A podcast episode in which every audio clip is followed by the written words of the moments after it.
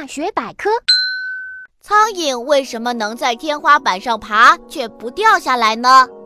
我们经常会看到苍蝇在天花板上爬来爬去，有时候它们还会停在那里很久。它们是怎么做到的呢？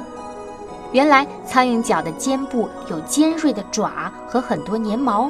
当苍蝇把身体颠倒过来时，这些爪和粘毛能帮助它抓住天花板，紧紧地吸在上面。